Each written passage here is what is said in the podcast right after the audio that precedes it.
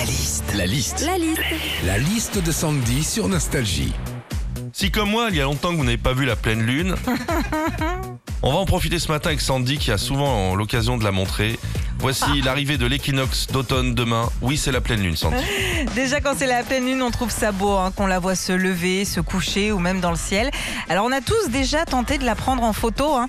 sauf qu'on est d'accord, hein, le rendu est dégueulasse. Bah oui, quand tu prends la lune en photo, tu te retrouves avec juste un point blanc sur un fond noir.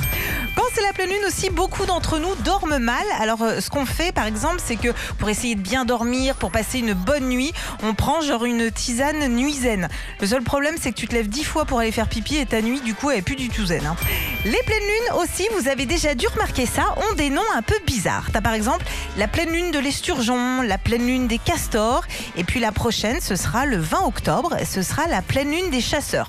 Bon, vous pourrez pas la louper, hein. normalement, elle est dans un champ accompagnée d'épagnols bretons.